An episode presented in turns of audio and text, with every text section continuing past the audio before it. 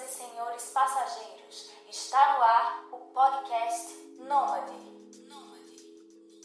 Olá, meu querido passageiro, olá, minha querida passageira, sejam muito bem-vindos a mais um episódio do Podcast Nômade, toda segunda-feira de 6 horas da manhã, horário de Brasília. Aqui quem vos fala é o Heitor Alves, o seu host nômade favorito, e esse é o episódio de número 92. No episódio de número 92 eu recebo o meu irmão, o Vitor Alves, que ele é cientista político e ele vai conversar um pouco conosco sobre o imperialismo norte-americano. Nesses últimos dias, né, houve a eleição norte-americana, o Joe Biden venceu, o Trump tá aí nessa de não querer sair do troninho, tá essa treta toda, e a gente vai conversar um pouco sobre como o imperialismo norte-americano incide na nossa sociedade, no mundo como um todo e diretamente na nossa vida enquanto nômade, no estilo de vida nômade. Então, esse é um episódio diferente, ele está aqui do meu lado, é um episódio presencial, é um dos raros episódios presenciais. E, bem, eu quero agora agradecer a você que está me escutando, a você que semanalmente me escuta, você que semanalmente interage comigo nas redes sociais, deixa o teu comentário e também a você que sente que aprende algo com esse podcast. Eu quero fazer um pedido aqui, se você gosta desse trabalho que eu faço semanalmente, que tal virar o meu patrão ou minha patroa? Bom, se você quiser ver esse podcast crescer ainda mais, prosperar, você pode virar meu patrão ou minha patroa entrando no apoia.se barra podcastnomad e deixar lá o teu carinho financeiro que isso vai me ajudar por demais. Agora, sem mais enrolação, vamos conhecer o meu irmão. E não se confundam, as vozes são parecidas.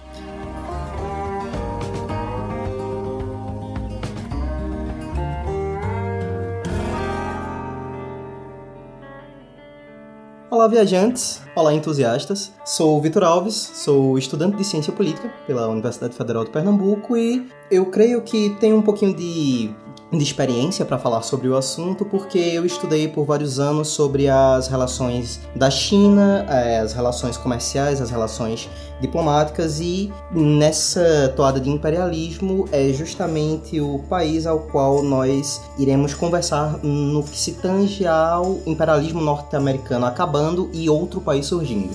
This is the end, beautiful friend. This is the end, my only friend, the end. Maravilha, Vitor, seja muito bem-vindo aqui ao Podcast Nômade. É uma honra imensa recebê-lo. Eu tenho uma grande admiração pelo seu estudo acadêmico, porque é uma área que eu acho muito pertinente. E, para além disso, já dando spoiler, né? É a China que vai destruir os Estados Unidos. Então, você, além de tudo, estuda também um pouquinho de mandarim, né? Ni hao. Ni hao. Pois bem, vamos lá. No episódio, no episódio de número 78, eu recebi aqui a Jéssica Lipinski e dentre as conversas que nós tivemos, uma coisa que me chamou muita atenção foi quando ela disse que na média o nômade no mundo inteiro ele acaba se conectando com outras pessoas que são culturalmente parecidas com ele. E eu realmente senti muito isso, por exemplo, quando eu estava na Turquia, eu conheci várias pessoas, mas poxa, todas falavam um pouquinho de inglês dentro dos seus sotaques, todas tinham um conhecimento de quem era, por exemplo, o Homer Simpson. Então, coisas do tipo e realmente essa fala da Jéssica tem muito sentido. Eu fiquei até meio na bad porque tem muitos nômades que eles tentam ser o mais like a local possível, né? Mandar um abraço pro, pro Pablo e pra Bárbara. E é difícil você querer ter esse desejo, querer conhecer o mundo nas suas entranhas, no seu, nos seus hábitos mais locais, mas ver que você acaba sempre com uma cultura meio homogênea, né? E é isso eu chamo de imperialismo norte-americano. Mas afinal de contas, o que é o imperialismo norte-americano? Ok. É, em primeiro lugar, imperialismo em si é a ideia de que um país impõe suas vontades em, é, para outros países. É, seja por valores políticos, por valores econômicos, culturais, por imposição militar mesmo. E o imperialismo norte-americano, ele é justamente essa noção de que os Estados Unidos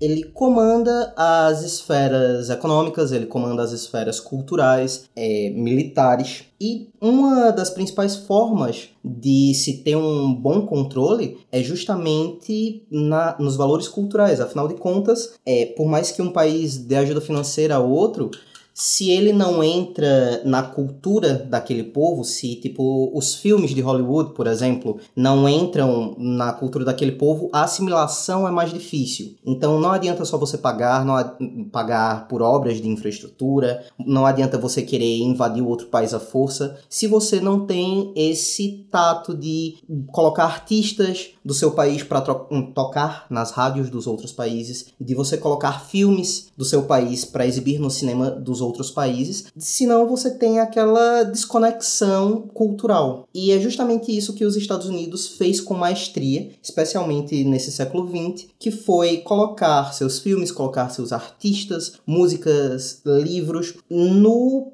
é, no cerne de cada país, no cerne da discussão política, cultural, e que as pessoas se acostumaram a isso. Então, hoje em dia, você sabe quem é um Leonardo DiCaprio, você sabe quem é um, por exemplo, um Stan Lee da vida, você sabe o que é o universo Marvel, você sabe o que é um Red Hot Chili Peppers. Isso tudo vem dos Estados Unidos, vem dessa indústria cultural americana. E é uma prova de que eles conseguiram implantar esses valores culturais, acima de tudo, hum, para o mundo inteiro. Uma coisa que me chamou muita atenção na tua fala foi quando você pontuou do século XX, né, o imperialismo norte-americano do século XX para cá. Ok, mas uma coisa que eu acho muito válida, e isso me lembra inclusive uma história, uma vez eu estava conversando com Maria sobre essa questão do declínio do imperialismo norte-americano, do declínio do, do, da ascensão do imperialismo chinês, e ela estranhou, né? Assim, achou que a gente estava vivendo uma grande coisa, mas disse, não, Maria, já houveram muitos outros impérios, inclusive encontrei um vídeo do YouTube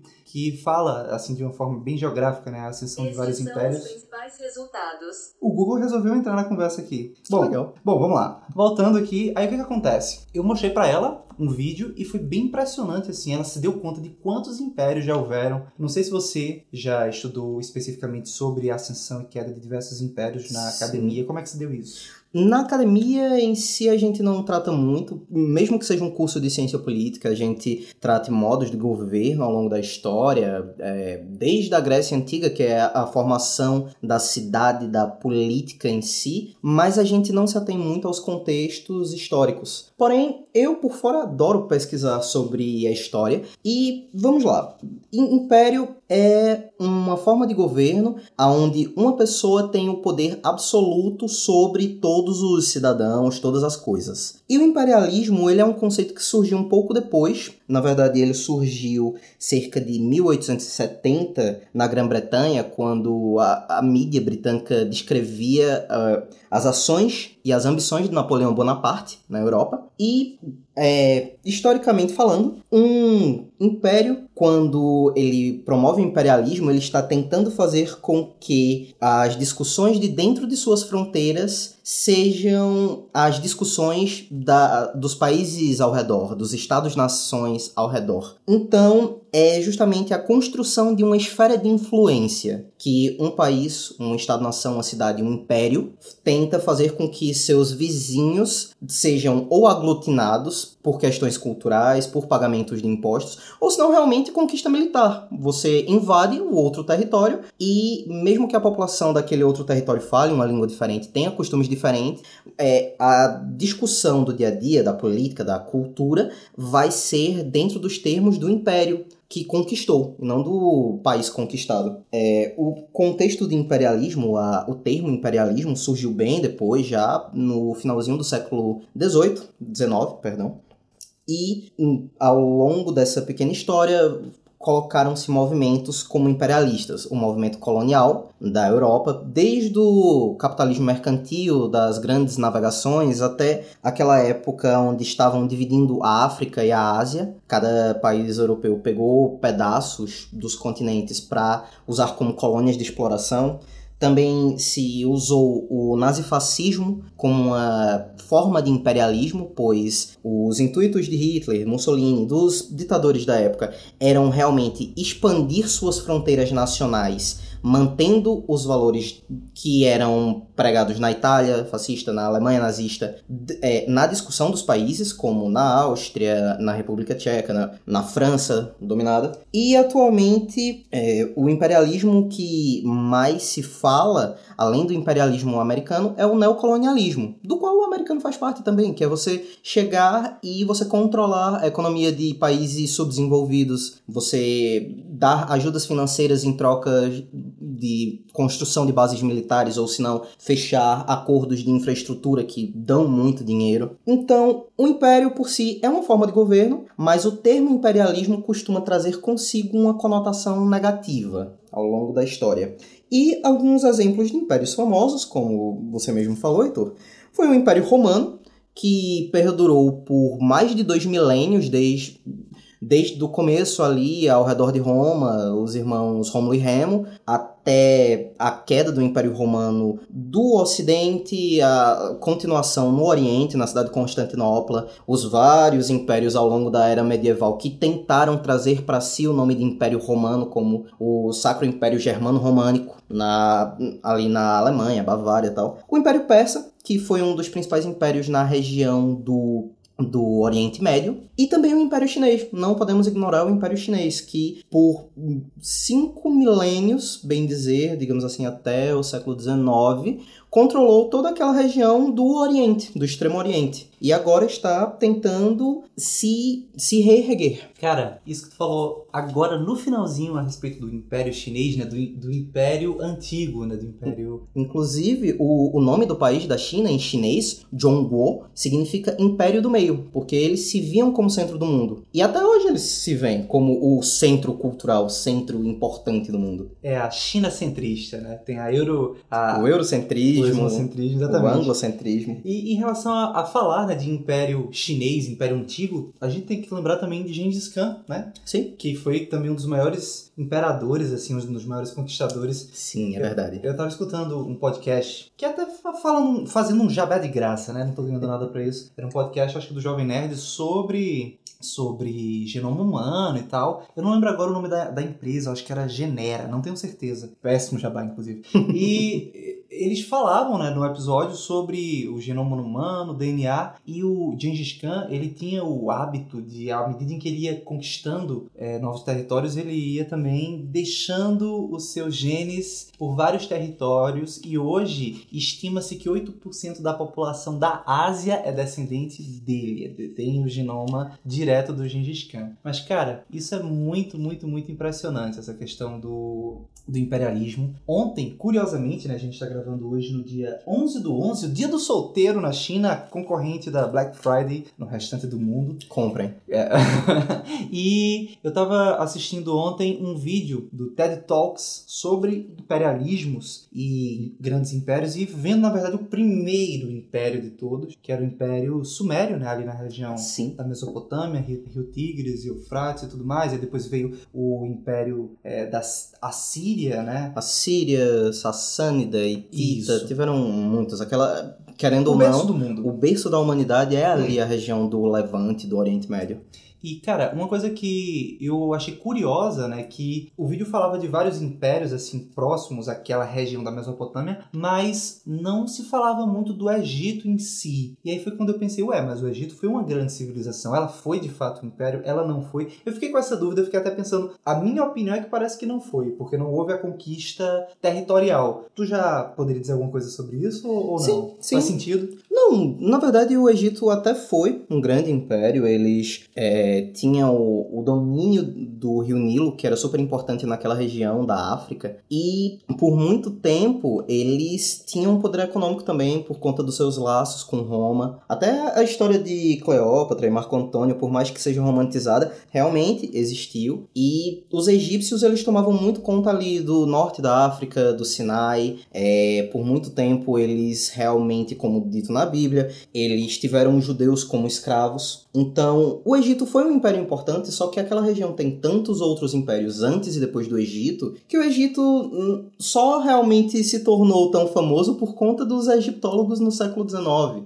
Da galera que ia lá descobrir as pirâmides e tal. Se não fosse por isso, seria apenas um grande império da história. Entendi. Mas nada de muito, oh, os egípcios dominaram a arquitetura e não sei o que. Não, Pirâmides foram feitas ao redor do mundo, Império Maia, Azteca, é, no norte do Peru, na Suméria também. Bom, e depois dessa volta ao mundo antigo, vamos agora começar a trazer para o contexto atual, afinal de contas, a audiência do podcast Nômade. Espero que vocês estejam gostando né, dessa pauta diferenciada, um pouco, um pouco histórica, né? Vitor tá fazendo um coração aqui direção ao microfone, como se o microfone amasse ele. E, bom, é, voltando agora para o contexto atual, né? Vamos falar um pouco agora do Império Norte-Americano, Claro. que é o império que atualmente está em vigor, né, o império vigente. E uma coisa que eu acho bem interessante, né, até acompanhando as notícias, vendo, por exemplo, o Bolsonaro, né, brilhante Bolsonaro, na declaração da ONU, enfim, ah, o Bolsonaro sendo Bolsonaro em qualquer momento da vida. A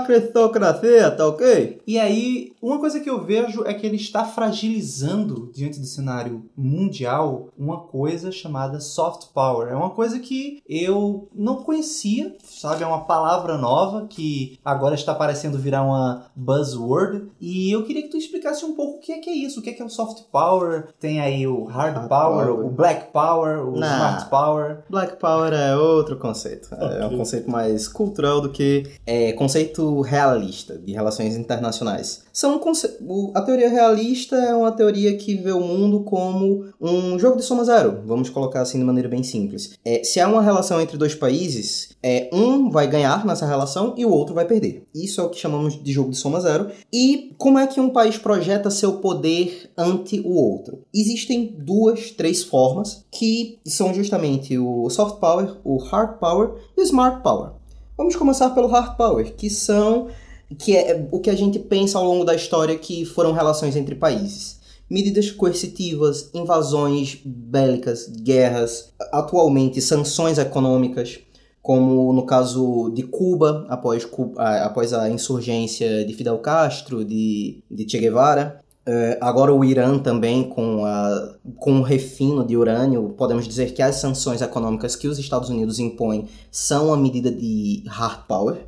Tem o soft power, Um- um- só um parênteses, é uma coisa sobre esse ha- hard power que tu fala. Eu tenho assistido análise que é, várias pessoas fizeram que o Joe Biden, né, ele entrando no análise não, na verdade é mais uma promessa dele, né? Ele vai tentar conter a China através de sanções, mas ele não vai fazer essa sanção diretamente. Ele vai tentar juntar vários países aliados para tentar fazer um, um bloqueio de sanção. blocos seria, econômicos. seria mais ou menos nessa direção. Sim, sim, sim. Ok. Inclusive, é, no contexto de Guerra Fria, fugindo um pouquinho, era justamente isso que acontecia, né? O bloco capitalista, o bloco americano, impunha sanções aos países comunistas, e os países comunistas, como eram vários à época, eles se ajudavam, Romênia, União Soviética, Cuba, China, Vietnã. Então, aquela época era mais fácil de países isolados como Cuba sobreviver economicamente. Após a queda da União Soviética se tornou mais difícil, mas ainda assim, Cuba continua sendo um país comunista, muito bem obrigado, e inclusive atraindo muitos americanos que querem fazer cirurgias mais baratas do que nos próprios Estados Unidos. O turismo médico é uma fonte de renda muito interessante para Cuba. Turismo médico. Isso daria outra pauta. Mas vai, Com soft certeza. power. O que é que é o soft power, né? Então, É o pandeiro com cavaquinho e a caipirinha brasileira. Basicamente.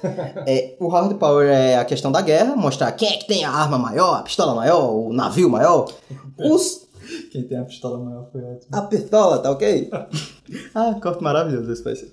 Ah, o soft power ele é promovido por meio da diplomacia entre os países, de acordos diplomáticos, acordos, seja pelo clima, seja acordos comerciais, grupos, eh, blocos de acordo comercial como o Mercosul, a União Europeia, pela cooptação, que é justamente isso, e pela influência cultural. Quer saber um exemplo super interessante de soft power? A Aliança Francesa. Sim. A Aliança Francesa é um órgão patrocinado pelo Ministério da Cultura francês que vai para vários países ao redor do mundo é oferecer cursos de francês, é oferecer festivais de cinema, de música, que é justamente para as pessoas que têm acesso a aquele instrumento de diplomacia verem, caramba, olha os filmes de Cannes, olha as músicas francesas, que massa, vou aprender, vou para França, vou gastar dinheiro lá. Isso é uma maneira de influência cultural. Nesse caso, paga pelo Estado francês. Porém, outro exemplo é Hollywood, a indústria cinematográfica, a indústria musical de Hollywood, que, por mais que não tivessem o apoio, o financiamento do governo norte-americano, eles conseguiram colocar seus filmes, suas músicas em cinemas e rádios no mundo inteiro. E o Smart Power é justamente o, a junção desses dois conceitos para tentar conseguir um equilíbrio e uma estratégia vitoriosa. Se você é um país que tem muito dinheiro, mas você quer aumentar sua, seu poderio militar naquela região do mundo, você faz o seguinte: você pede a algum país, olha, deixa eu construir uma base militar minha no teu território, mas em compensação eu vou passar, sei lá, 50 anos reformando tuas estradas, criando ferrovia, melhorando os portos. É isso que os Estados Unidos fez, seja no Plano Marshall na Europa, seja ao redor do mundo. E é isso que a China está fazendo hoje em dia. A China abriu em Djibouti, no, na beira do Golfo de Aden, seu primeiro, sua primeira base militar fora do, ter, do território chinês. Justamente por isso, porque vai pagar para Djibouti para melhorar a infraestrutura do país e ao mesmo tempo vai ter um acesso fácil a, a um waterway, esqueci a palavra. A caminho um d'água? Caminho marítimo, um caminho Ok. marítimo super importante, que é justamente o Golfo de Aden que dá no Canal do Suez, no Egito. Uhum. E aquela área é, é muito conhecida pela pirataria. Então, com bases militares chinesas, eles vão mandar tropas para lá para fazer a segurança dos navios chineses para eles chegarem mais rápido na Europa. Cara, isso seria, de, de uma certa forma, novas rotas da seda, né? Eu tenho escutado Sim, sobre essa sim. situação. No episódio 38, eu recebi o Rogério e a Camila, o casal Roca no Mundo. Inclusive, se eles estiverem ouvindo, um abraço pra vocês. Eles passaram meses na África e, inclusive, hoje de manhã eu estava revisando o livro que eu estou para lançar sobre a nomadesfera, né? Quando o podcast Nômade fizer dois anos de atividade, eu estou aí para lançar um livrozinho. Ele aconteceu, galera, ele já está escrito e sendo revisado. E eu estava justamente vendo, lendo o capítulo deles e lembrando de como eles falavam que a África era a China da China e que havia um interesse da China em promover um crescimento de infraestrutura, levar fábricas, levar estradas, trilhos de trem, coisas do tipo, mas que também é, de uma certa forma, uma maneira de explorar os recursos humanos, os recursos minerais, os recursos que a África possui. O que me fez lembrar, falando da China, eu quero deixar a China mais para o final, porém, acaba que é muito interessante um vídeo recente do Greg News sobre soja e tem um ponto muito legal quando o Greg explica como plantar soja acaba tendo um gasto gasto hídrico muito forte e que a China de certa forma não está só importando soja de outros países, majoritariamente o Brasil, ela também está aproveitando e importando água, sabe? Eu achei muito estratégico e é uma coisa muito curiosa. Eu recomendo para quem estiver ouvindo esse podcast que vá assistir esse vídeo específico sobre soja, ok? E bom, cara, agora pensando só uma pergunta inusitada, né? O que o Bolsonaro tem feito seria um exemplo de mad power ou de hard weakness? Pra quem não pegou aí, seria um exemplo de poder da loucura ou uma fraqueza muito forte? Isso, isso daria um estudo excelente no campo das relações internacionais. Cara, Bolsonaro ele tá tentando ganhar dinheiro rápido. Essa é a realidade. A China tá com a demanda cada vez maior por soja para alimentar seus porcos, que querendo ou não é a principal proteína na dieta dos chineses. E o Brasil faz o que de bom atualmente? Soja. Soja, milho, arroz, insumos agrícolas, é, produtos com baixo valor agregado. Então, é uma maneira de Bolsonaro tentar ganhar dinheiro rápido. Só que isso ignora todos os planos, sejam desenvolvimentistas por Celso Furtado, sejam de economia institucional, como há um debate muito forte entre Douglas Norte e Celso Furtado, tinha 70 anos atrás e até hoje os economistas falam sobre isso. E é isso, Bolsonaro quer ganhar dinheiro rápido, não se importando com as consequências que isso pode ter para o país daqui a 5, 10, 20 anos. Cara, inclusive ontem, no dia 10 de novembro, ele fez um discurso, né? O discurso que ele quer entrar em guerra com os Estados Unidos que ele não pode mais tomar um caldo de cana com pastel, né? Coitado. Prioridades. A renúncia existe para isso, né? Se É. não pode tomar um caldo de cana com pastel na feira, renuncia, cara. É, e, e no final do discurso ele termina com um negócio muito bizarro que ele diz assim: Eu não sei se eu vou ter biografia. né? Ele não se importa com a biografia. Se ele não se importa com a própria biografia. Bom, vamos voltar agora para falar do imperialismo norte-americano, que por acaso é o tema desse episódio, né? A gente às vezes pode viajar um pouco, mas vamos tentar Aham. voltar. Ok. E, obviamente, esse podcast é um podcast para nômades. Então, agora, sendo objetivo, onde é que o imperialismo norte-americano se encaixa no contexto do estilo de vida nômade, né? Quais são as coisas que você percebe para quem tem esse estilo de vida, para quem viaja o mundo? Você escuta as minhas histórias, Uhum. pensa em viajar em algum momento, já viajou para fora algumas vezes também, apesar de não Sim. com essa mentalidade de nomadismo. Quem sabe no futuro? Como é que o imperialismo norte-americano ele impacta na vida de nômades? Então, é, deixando de lado algumas observações éticas, o imperialismo norte-americano ele traz um senso de pertencimento, ele quebra barreiras, porque ele torna a vida de um, um viajante mais fácil. Vamos dar alguns exemplos. É, antigamente, quando você chegava num novo país, você tinha que ir em agências de aluguel, você ia passar um tempinho no hotel para ir em agências de aluguel, para procurar apartamentos e casa. A língua era uma barreira que às vezes você precisava quebrar. E uma empresa como a Airbnb, ou a Booking.com, depende do seu estilo de viagem, tá aí justamente para ser o mediador dessas relações entre a pessoa que quer alugar e o contratante, sem você precisar ir numa agência, sem você precisar até mesmo falar a língua do local. Outra coisa também que facilita é o câmbio, porque essas plataformas, cara, você vai chega num país novo, você vai pegar um Uber do aeroporto para o local onde você vai ficar. Antigamente você tinha que ir pro balcão de câmbio, trocar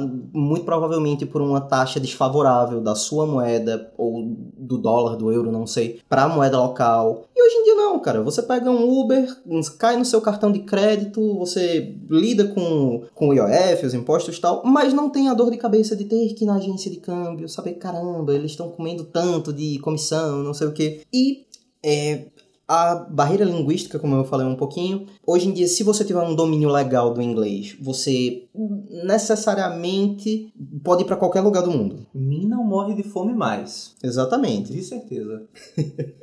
E é, outra coisa também é que as empresas, por mais que não sejam feitas nos Estados Unidos, sejam desenvolvidas nos Estados Unidos, creio que quando elas se incorporam no Vale do Silício, quando existem empresas concorrentes ou empresas até derivadas que adotam o modelo de negócio de uma empresa dentro do Vale do Silício, isso dá também uma, uma sensação de validação para aquele negócio. Por exemplo, o Booking.com mesmo. Tu, tu é um cara que pega mais Airbnb e tal. Eu, eu ainda vou mais para hostel, fecho minhas reservas pelo Booking.com. É uma empresa holandesa, mas é uma empresa que tem representação no Vale do Silício. Então, é, você, você acaba tendo uma uma certa facilidade para viajar porque você não precisa mais saber de tantos detalhes, tantas minúcias. E também como você mesmo disse, como a Jéssica disse, cria um, um, senso de pertencimento com outros viajantes que compartilham daquele arcabouço cultural. Entendi, cara, entendi. Uma, uma coisa também que eu queria pontuar é o McDonald's, velho. McDonald's, em especial o McDonald's, assim, aquele estabelecimento, ele é igual em qualquer parte do mundo. Salvo casos muito específicos, como países que têm hábitos alimentares muito peculiares, como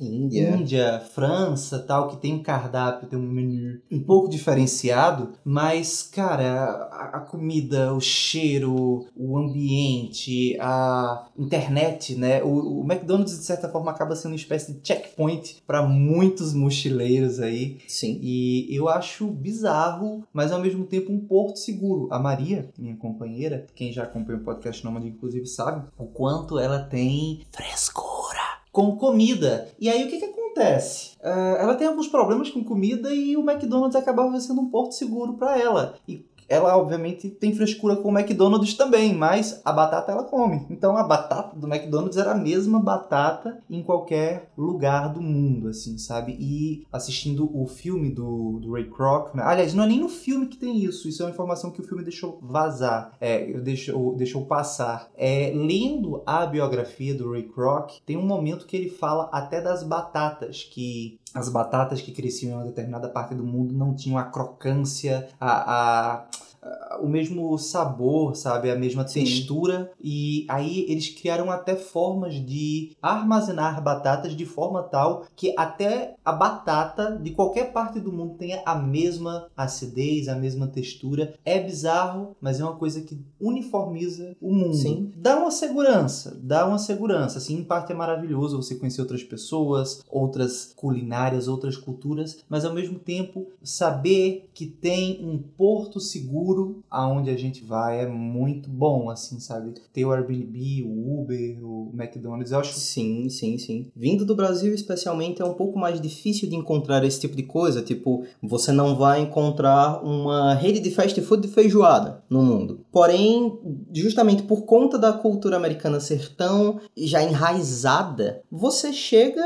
Cara, um Big Mac é praticamente o mesmo Big Mac em qualquer lugar do mundo. Então, como você disse, é um porto seguro, é aquele senso de, cara, eu posso estar no lugar mais diferente do mundo. Se tiver um McDonald's aqui, pelo menos eu tenho aquele gostinho de eu tô num lugar conhecido, eu não tô tão perdido quanto eu acho que eu estou. E é, faz parte do soft power isso. Uhum. Por mais que seja um soft power empresarial, não necessariamente patrocinado pelo governo americano, mas faz parte justamente da cultura americana que a gente incorporou ao longo do tempo e que hoje em dia é algo comum. Uhum. E hoje de manhã eu assisti um vídeo do Leandro Carnal, né, o historiador e filósofo, e ele comentando, né, que na época em que ele fazia as viagens mais joviais dele, né, viagens de mochileiro e coisa do tipo, ele simplesmente ia, ele não reservava, ele chegava na cidade, andava e parava num local e dizia para si próprio, né, vou ficar aqui hoje. E eu ouvindo aquilo e achei bizarro. Eu não me vejo indo para outro país, eu não me vejo indo para outro país e não tendo onde ficar, pelo menos na primeira noite. Eu acho assim, tipo, assustador. A ansiedade não permitiria.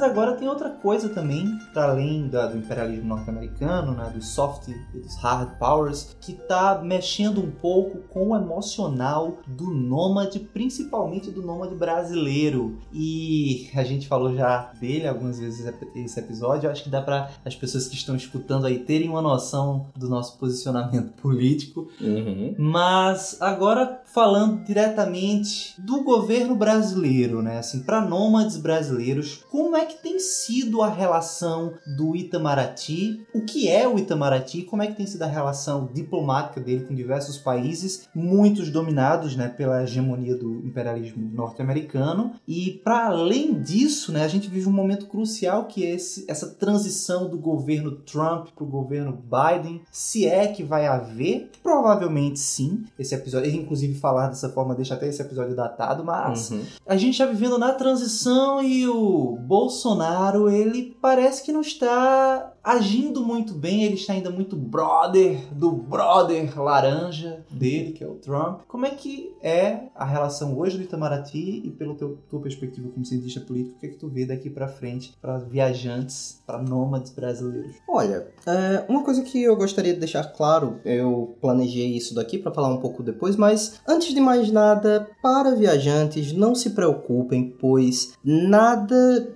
de muito grave aconteceu tipo, o passaporte brasileiro agora não precisa pagar, você não precisa pagar mais vistos para entrar em países, não. Isso não se alterou.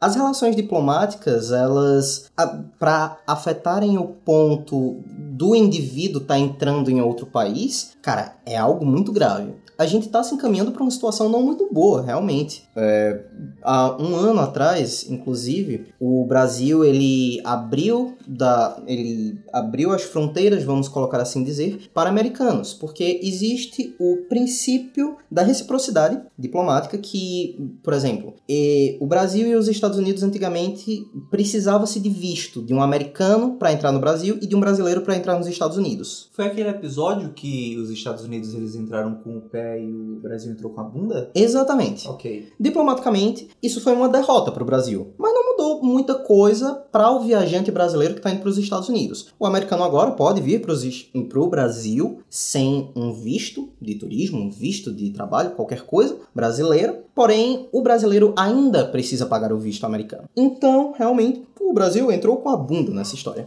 Mas não houve nenhuma grande mudança, não fechamos nenhum grande acordo diplomático que é, libera vistos que antigamente precisávamos pagar. No nível individual, tá tudo na mesma. Agora, no nível diplomático, no nível governo para governo, a imagem do Brasil tá realmente sendo queimada, com o perdão do trocadilho, lá fora. Porque é, é um governo praticamente amador, é um governo que é, quer se relacionar com outros países e com outros poderes dentro do próprio país no grito. No grito, na, em mentira, em confusão. E isso faz com que o governo brasileiro esteja perdendo a credibilidade para seus pares em outros países. Então, na diplomacia, tá bem ruim. Não vou dizer que tá bom, tá, mas tá ruim realmente. A, a imagem do governo brasileiro lá fora tá bem negativa. Mas para o cidadão brasileiro, nós ainda somos muito queridos, desde que paguemos os vistos em determinados países, e tá tudo certo.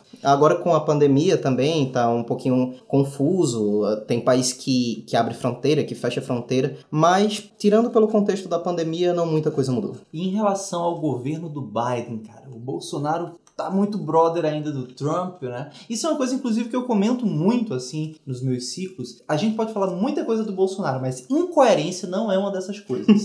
o cara, ele é uma pessoa que sustenta as coisas que ele fala, sabe? O, o problema é só o que ele fala. É, mas... o problema é só o que ele fala, mas quando ele fala uma coisa, ele é coerente, ele age de forma coerente com muitas das coisas que ele diz, né? E ele tem agora falado sobre essa questão do Biden, né? Começou ontem o primeiro, a primeira FAP. Espero que pare nela, o que eu sei que não vai acontecer. Mas como é que tu vê a relação realmente do Itamaraty com o governo norte-americano, com o, os Estados Unidos? O que, que tu acha que pode acontecer agora nesse, nesses próximos dois anos de Bolsonaro, né? Infelizmente, ainda mais dois é. anos. Olha, pelas notícias que eu estava acompanhando do cenário político, além de Bolsonaro estar perplexo, triste porque seu amigo laranja é, perdeu, é, visa. O, o Queiroz? Não, brincadeira, vai. Não. Isso me lembrou. Um outro amigo laranja, né? É, isso me lembrou um meme pra quem, tipo, acompanha esportes americanos. Você sabe quem é Greedy, que é o mascote do Philadelphia Flyers, time de hockey. E me lembrou um meme maravilhoso, que é: às vezes é preciso de um laranja para derrotar outro laranja. Depois eu te mostro, você pode clipar isso daí, é maravilhoso. Ok. É, então, no gover o governo Bolsonaro, o Bolsonaro especialmente, tá desesperado, porque querendo ou não, Trump era seu instrumento de validação. É, as políticas de Trump, o, os apoiadores de Trump nos Estados Unidos, eles são muito parecidos com os apoiadores de Trump e de Bolsonaro no Brasil. Os, as políticas, as falas que Bolsonaro reproduzia no Brasil. Então, é, há uma preocupação enorme do governo de tirar alguns ministros que estão fazendo um papel ruim, como o ministro da, do Meio Ambiente, o ministro das Relações Exteriores, que é quem comanda o Itamaraty, colocá-los em outras funções e colocar pessoas que tenham um trato político melhor para que a relação não seja tão desgastada, porque sim, essa relação entre Biden e Bolsonaro já começa desgastada. No primeiro debate, Biden já disse que se o Brasil, é, o Brasil provavelmente iria receber um fundo soberano dos Estados Unidos para é, promover a, a parada das queimadas na Amazônia, no Pantanal, e se o Brasil não cumprisse com essas normas, poderia sofrer até sanções econômicas. E é justamente nisso onde entrou aquela fala de que se o o cara lá é, quiser, a gente não vai ter mais conversa, não. Vai ter que ser na pólvora. e, e mesmo que notícias indiquem que o Brasil só tem pólvora para uma hora de guerra, coisa que eu não posso confirmar, uh, ainda assim é um, um erro grotesco querer entrar em guerra com os Estados Unidos. Então. Eu acho que o que o Palácio do Planalto vai fazer realmente é procurar nomes mais técnicos para tentar uma relação mais tranquila durante esses dois anos finais do governo Bolsonaro. Substituir o ministro da, das alucinações exteriores, né? É. Cara, é e o, muito. E o ministro do Ambiente Desmatado. Cara, é do Zero muito, Ambiente. é muito louco, é muito louco assim a gente ver esse cenário atual. Vez ou outra eu gosto de fazer um podcast nômade com uma pegada um pouco mais política, né? Eu, eu não me posiciono muito ao longo dos episódios, inclusive recebendo pessoas diferentes, então eu não sei até o atrito que isso pode gerar, mas de certa forma aqui eu estou literalmente em casa e em casa também no sentido de estar com a minha família. E é bom poder conversar um pouco sobre essas situações, né? É bom poder expressar um pouco o que, é que eu penso em relação a tudo isso. E o que eu acho mais maluco desses dois anos do governo brasileiro, diante dessa conversa de imperialismo, é a questão de que o governo brasileiro está entrando em atrito com o império em ascensão, que é o império chinês, e agora está começando a entrar em atrito com o Império Norte-Americano, uma vez que o Trump né, está deixando o troninho e Biden vai assumir. E é muito bizarro porque nas duas perspectivas a gente, brasileiro, a gente está ferrado, né? É muito louco, é muito louco. Mas a gente entra também num assunto bem massa que eu gosto de conversar quando eu tenho oportunidade. E a pandemia, inclusive, diminuiu muito a minha oportunidade de conversar com pessoas. né? Eu tenho visto pouquíssimas pessoas ultimamente. Que é a questão do declínio do imperialismo norte-americano. Todos os impérios antes do americano tiveram seu momento de ascensão e a queda. E a gente agora começa a ver indícios de que o, o, o Império Norte-Americano está caindo, né? A gente vê, assim, dentro de um de uma esfera cultural, de uma esfera tecnológica, de uma esfera política. O que, é que tu pode falar a respeito do declínio do Império Norte-Americano? Ok. Uh, eu vou trazer um pouquinho para a década de 90, porque até a década de 90 o mundo era bipolar. Existiam dois grandes impérios disputando ali a influência para ver quem realmente era o império mais foda. Primeiro palavrão do podcast, olha. Pode falar palavrão. Eu sei. É porque tanto numa conversa tão grande a gente sempre fala palavrão. Uhum. É, que é justamente o fim da Guerra Fria. Que a Guerra Fria tinha lá os Estados Unidos de um lado, a União Soviética do outro, e eles travaram guerras com fantoches políticos, por exemplo, a Guerra da Coreia, a Guerra do Vietnã. E era aquela briguinha de. aquela briguinha atômica, né? Aquela briguinha que, tipo, se alguém apertasse o botão, o mundo inteiro ia pelos ares. Mas era isso. Aquela briguinha atômica foi ótimo. Era. E é, quando a, a, União Soviética se desmanchou, derreteu, colapsou em si mesma, vários historiadores e pesquisadores apontaram é, um certo fim da história. Nisso eu estou realmente pegando o conceito de Francis Fukuyama aqui, uhum. que os Estados Unidos venceu, o capitalismo liberal venceu, e o mundo vai ser o mundo feliz, cor-de-rosa, arco-íris e... Pô, era isso, tá ligado? Só que não, o capitalismo ele é cíclico. O capitalismo ele passa por períodos de bonança, de crescimento, passa por períodos também de crise, de, de depressão econômica, de problema mesmo, de merda. E foi exatamente isso que aconteceu nos anos a seguir. Houve o boom dos commodities, vários países emergentes. Nisso eu coloco o Brasil, com, com insumos agrícolas, com petróleo, a Venezuela, Rússia. Vários países tiveram um, um ganho enorme de dinheiro. E em 2008 houve a crise dos subprimes, que é a, a depressão econômica de 2008. E o Brasil ainda conseguiu, por políticas de consumo no governo Lula, zerar o IPI do, da linha branca, eletrodomésticos, é, Bolsa Família também, ajudando redistribuição de renda, conseguiu fazer com que essa crise não chegasse no momento. Mas toda crise, uma hora chega. Toda crise mundial, uma hora chega. E chegou muito forte no Brasil. E agora voltando para os Estados Unidos, porque o Brasil, querendo ou não, é essa maravilha de um tecido social rasgado e tipo crise o tempo todo.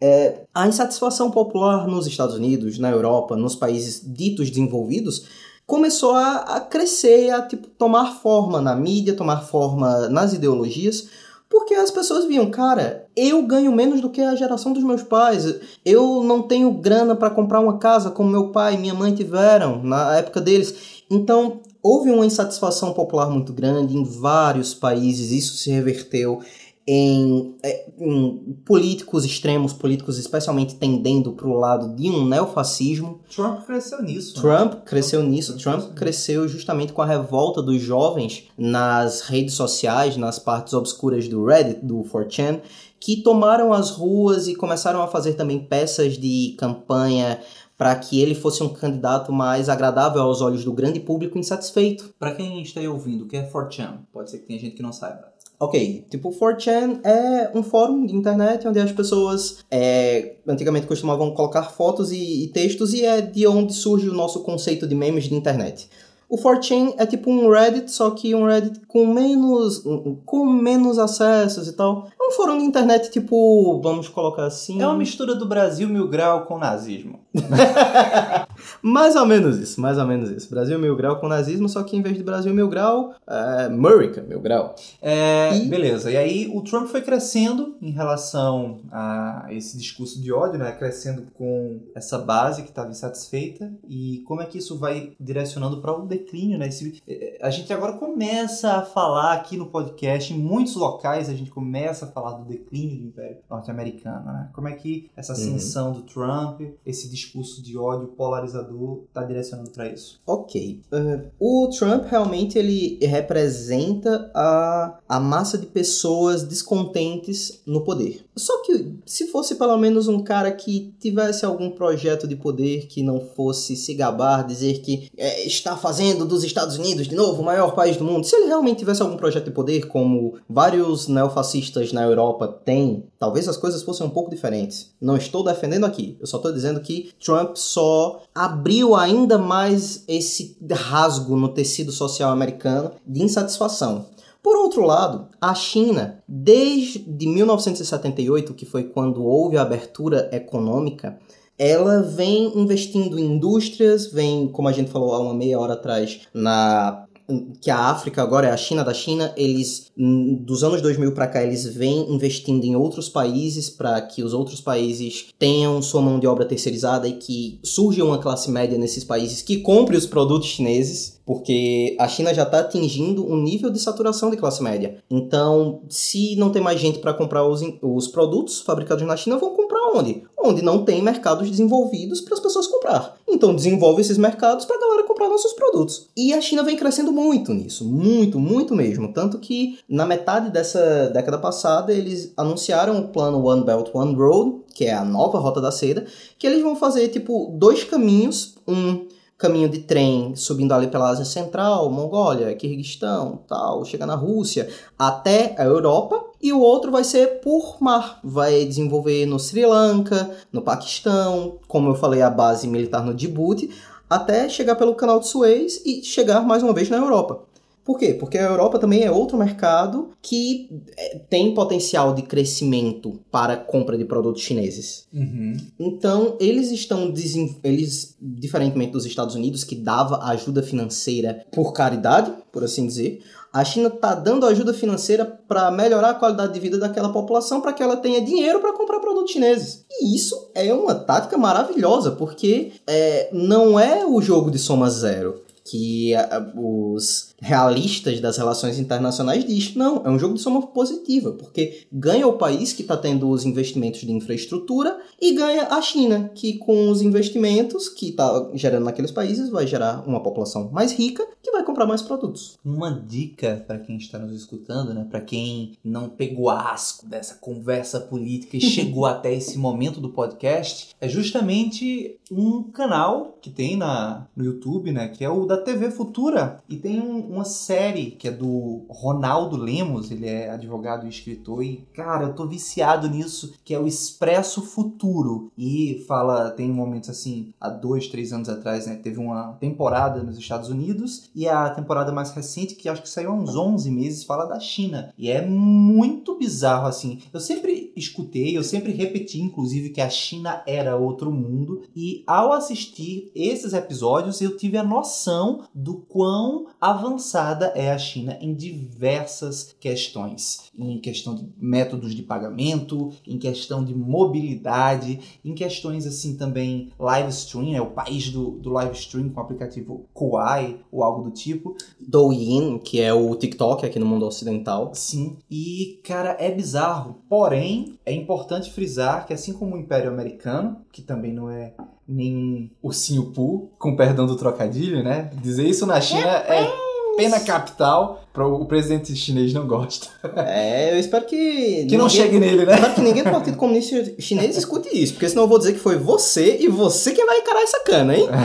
Quando a China dominar isso, pegar esse episódio. Cara, e esse eu é o lavo ponto. minhas mãos. E esse é o ponto, né? E esse é o ponto, porque a China também tem muito problema no que diz respeito à liberdade, à questão de reconhecimento facial, de espionar as pessoas, a treta que está rolando da famosa guerra dos 5G, né? E também o, o Trump impedindo do, do Android funcionar em, em smartphones chineses da Xiaomi, ou se não, ele barrando a entrada do TikTok para evitar realmente espionagem. Tu, tu sabe dizer por que essa questão? Pelo que tu acompanha nos noticiários, pelo que tu estuda? Olha, é, eu vou só falar uma coisinha que tá martelando na minha cabeça, da época que eu estudava muito escola chinesa de relações internacionais. A China é, passou por- pelo século de humilhações, que foi justamente quando perdeu Hong Kong, perdeu Macau para o Reino Unido, para Portugal. Teve as guerras do ópio, no qual os britânicos inundaram o país com ópio e O Japão Segunda a população. O Japão também, fez detonou a muita merda, tipo o, o massacre de Nanquim, o grande estupro de Nanquim. Então, cara, é, a China, na verdade, vê esse período do século XIX até a retomada, a tomada comunista do poder e o crescimento, a retomada do crescimento, como século de humilhações. Nesse período do século de humilhações, a China realmente deixou de ser o império do meio, como eles sempre se viram ao longo da história. E eles não estão, segundo os acadêmicos e a população chinesa, eles não estão é, assumindo, na, no caso da China realmente se tornar o hegemon, o principal país mundial, eles não estão assumindo um papel que nunca foi deles. Eles estão tomando de volta o posto que sempre foi deles, segundo a cultura chinesa. Uhum. Agora, vamos voltar para o caso da proibição do TikTok e, e, tipo, e- e- esses problemas. E também de como ser um, um nômade no mundo chinês, seria mais ou menos isso? Isso, isso. Essa é a última pergunta que eu ia trazer pra esse Ok. episódio, que é, ah, cara, vamos lá. Não. É, existe uma chance ainda de- do imperialismo norte-americano existir por algumas décadas, mas pelo que eu tenho acompanhado, o mundo, eu acho que se brincar antes do final do, desse século vigente, ele será chinês. É. Sabe, essa questão da, da tecnologia 5G, que vai possibilitar a Uhum. internet das coisas e um controle. Essa questão do governo ter uma parte, acho que se eu não me engano, majoritária. Não, posso agora estar entrando num campo de ignorância da minha parte, né? Mas Uhum. o governo, ele é meio que dono de, das empresas chinesas, de uma parte da empresa. Não necessariamente dono, mas pra você. É aquela coisa, vamos lá. Você, em questão de tecnologia e tal, você vai escolher por quem você vai ser espionado. Se você vai ser espionado pelo Google, pelo Facebook tal, por uma empresa que. ah, Vez ou outra, na maioria das vezes, manda esses dados pra NSA americana, pra CIA e tal, ou se você vai ser espionado por uma empresa que realmente entrega os dados pro governo chinês. Uhum. Você só tá escolhendo quem vai ver seus dados. É Essa que, é a realidade. E como é que os nômades, eles vão viver num mundo possivelmente chinês, cara? Num primeiro momento, eu acho que a China vai manter uma cordialidade, uma, uma cordialidade, uma certa, é, um certo respeito, como eles estão fazendo na África, como eles estão fazendo em vários países da Ásia. Eles não estão é, empurrando sua cultura, é, seus valores e seu, seus costumes goela abaixo dos países onde eles estão entrando com investimentos. No primeiro momento, então, eu acho que não vai ser necessário uma transição pro mandarim, até porque ainda vai demorar um pouquinho para o mandarim se tornar a língua de trabalho, a língua do comércio. O mandarim, querendo ou não, é uma língua difícil para ouvidos que não estão acostumados. Então, é, por hora não vai ter muita diferença. A China vai respeitar, especialmente os países que eles não controlam de fato. Lembrando, nesse caso, Hong Kong, lembrando os problemas com Taiwan e tal. E vai ser aquela coisa: você vai trabalhar, você vai ganhar dinheiro.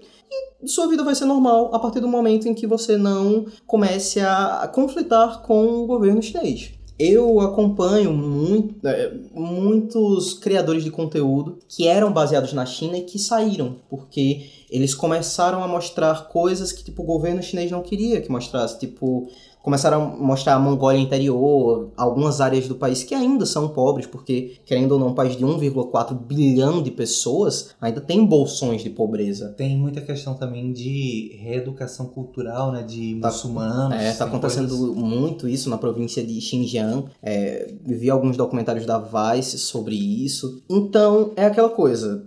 Dentro da China, realmente a situação é bem complicada no que se diz respeito às liberdades individuais fora da China, se você não tiver nenhuma opinião realmente prejudicial, sua vida vai ser tranquila. Você, tipo, talvez seja forçado culturalmente a aprender mandarim, porque, tipo, é chato você estar tá num ambiente em que todo mundo tá falando algo e você não entende.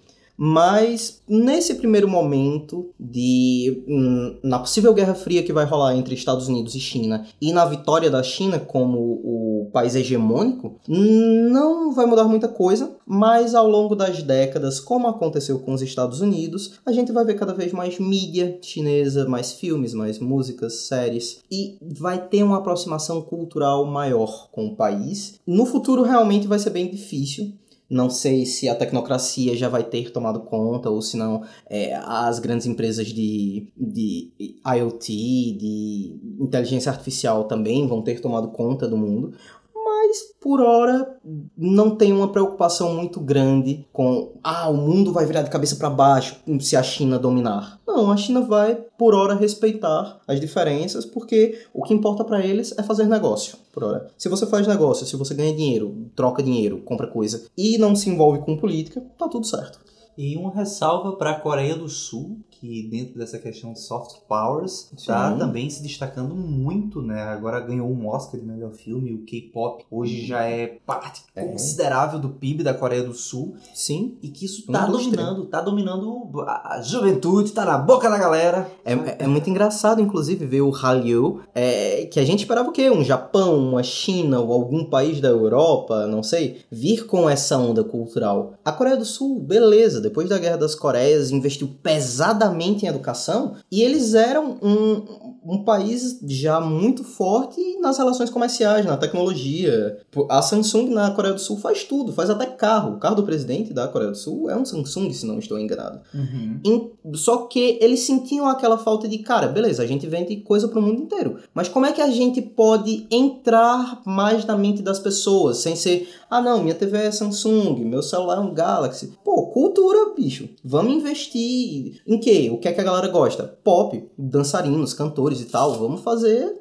nossas bandas, vamos fazer é, competições e, e, artistas e cara isso explodiu. Muito muito mais do que os mangás japoneses muito mais do que é, novelas e tal. Isso deu muito certo. E o Hallyu atualmente como você disse é uma indústria que já representa uma parte considerável do PIB o Hallyu os doramas o, o K-pop tudo Pois bem, pessoal, e diante de, desse cenário de mudança, né, mudança do governo Trump para o governo Biden, do Império Norte-Americano para o Império Chinês, né, algumas décadas à frente, é algo que se encaminha, se não ascensão, a gente talvez não veja ainda em vida essa ascensão, mas certamente um domínio muito grande, um crescimento do espaço, né, Até um, mundo, né, uma própria Guerra Fria mesmo, com os Estados Unidos de um lado, a China do outro, tentando é, comandar mais países países e, sabe? Uhum. Pois bem, diante de toda essa, essa situação, de todos esses cenários, né, desse joguinho de war aqui que vocês escutaram nesse episódio, eu só tenho duas mensagens, que é pastel com caldo de cana realmente é muito bom, nesse quesito, apesar de tudo que eu falei, eu, eu entendo Bolsonaro. é um dos poucos momentos, né, que a gente entende. É, e a mensagem, né, make Nazi afraid again. Espero que agora com esse governo do Biden, a gente possa se unir novamente, botar nazistas nazistas de, de volta na caverna de onde eles não deviam é. ter saído.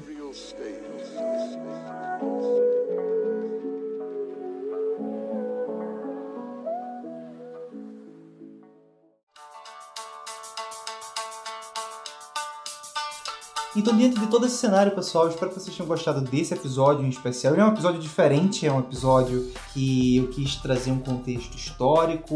Eu quero. Quem sabe isso pode até não virar uma pauta mais recorrente, se vocês gostarem, porque uh, dentro do que tange o universo nômade, eu acho que a gente é curioso por natureza, a gente gosta de viajar, a gente já tem essa noção de fronteiras geográficas um pouco nubladas, né? a gente sabe que o mundo ele é global e para além de global, para além de contemporâneo, o mundo tem história, né? Então acho muito importante a gente viajar o mundo com um olhar também para o passado, um olhar para o futuro. E agora, cara, dito tudo isso, deixa um momento aí para quem quiser me ouvir mais, quiser trocar uma ideia contigo, quiser lhe corrigir em algumas coisas que você, Pois é. porventura, falhou. Claro, claro, estamos abertos para isso. Inclusive, adoro trocar essas ideias pelo fato de ter vindo de um contexto acadêmico a discussão. Em, em muitos momentos você vai dar uma pisada na bola e é necessário que chegue alguém e diga: Ó, velho, isso daqui tu pode melhorar, isso daqui tu apresentou um dadozinho meio ruim. Então, eu realmente instigo as pessoas. Se vocês quiserem, velho, se vocês identificarem algum, alguma pisada de bola, é só falar comigo. É, meu Insta é arroba valves27. Tenho também um Insta de uma paginazinha de contos, de crônicas que eu tenho, que é arroba o cronista, ó, C-H-R-O-N-I-S-T-A. Os links estarão na descrição desse episódio. Exatamente. E vamos trocar uma ideia, se vocês gostarem, quem sabe, né? Meu último recadinho aqui do coração para vocês é o recadinho que nos foi trazido ao mundo pelo ET Bilu. Busquem conhecimento. Busquem conhecimento. Pois bem, cara, muito obrigado, muito obrigado por essa por, esse tempo que você deu aqui pra mim e espero que a audiência tenha gostado. Foi uma pauta um pouco diferente, porém muito válida. Sim, sim. Espero que a audiência também não se confunda muito com quem é quem. Quem é quem? Quem é quem. Bom, pessoal, então é isso aí. Você escutou mais um episódio. Espero que você tenha gostado desse papo que eu tive com o meu irmão Vitor. E falando assim pausado, parece até que eu tenho outros irmãos, mas eu só tenho ele. Uhum. E se você sente que aprende, se você sente que aprendeu algo aqui hoje, então entra lá no apoia.se barra podcast nômade considere virar meu patrão ou minha patroa, deixando um carinho financeiro pra mim, que isso vai ajudar porra demais. Eu estou preparando novidades, inclusive fevereiro, né? Primeira segunda-feira de fevereiro, o podcast nômade está fazendo, estará fazendo dois anos de atividade. Estaremos entrando no terceiro ano de atividade do podcast nômade eu tô com novidades aí para os apoiadores desse humilde podcast. Então, se você gosta desse trabalho, quer ver ele prosperar, entre em apoia.se barra que vem coisa boa por aí. E além disso, também agradecer a todo mundo que me assiste sonoramente. Todo mundo que me ouve semanalmente, né? Todo mundo que interage comigo nas redes sociais, todo mundo que manda mensagens e, enfim, isso me dá força também para continuar. Eu vejo que meu trabalho está aí sendo assistido por outras pessoas e eu fico feliz por essa audiência, por esse engajamento que vocês têm com esse trabalho. Então, se vocês tiverem alguma crítica, dúvida, sugestão ou contribuição, pode me escrever no Gmail, podcastnomade.gmail.com e também no Instagram, arroba podcastnomade e no arroba Alves Contato, Alves com H, estarei de braços abertos para receber todos vocês. No mais, para quem escutou até o finalzinho desse episódio, eu deixo um cheiro, um cheiro pernambucano, um grande abraço, uma ótima semana e a gente se vê na próxima segunda-feira de 6 horas da manhã, horário de Brasília. Até lá, tchau!